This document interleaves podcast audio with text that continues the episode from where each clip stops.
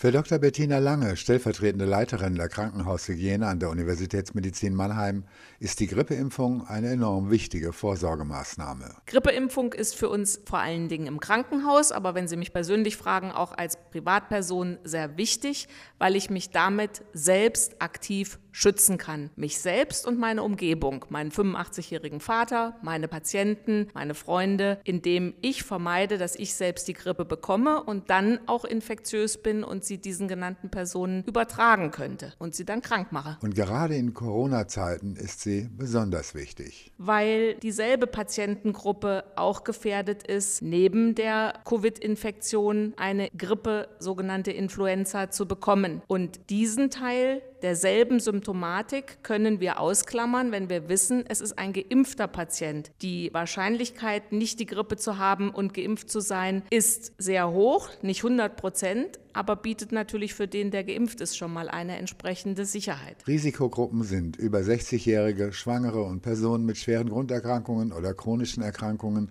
beispielsweise mit Diabetes. Die Grippeimpfung bietet nicht 100 Prozent Schutz, aber sie bietet einen sehr hohen Schutz. Und das macht den Erfolg einer Impfung aus. Das gilt natürlich auch für das Team der Universitätsmedizin Mannheim. Aber gerade für Sie, die ja auch Influenza-Patienten betreuen müssen, ist die Grippeimpfung ein hervorragender Schutz. Jeder Mitarbeiter kann kostenlos eine Grippeschutzimpfung hier im Universitätsklinikum erhalten. Und sowohl der Betriebsarzt als auch die Krankenhaushygiene der UMM unterstützen, fördern das und weisen auch die Mitarbeiter nochmal darauf hin und klären sie auf über die die Vorteile der Grippeschutzimpfung bereits im Vorfeld. Joachim Kaiser, Universitätsmedizin Mannheim.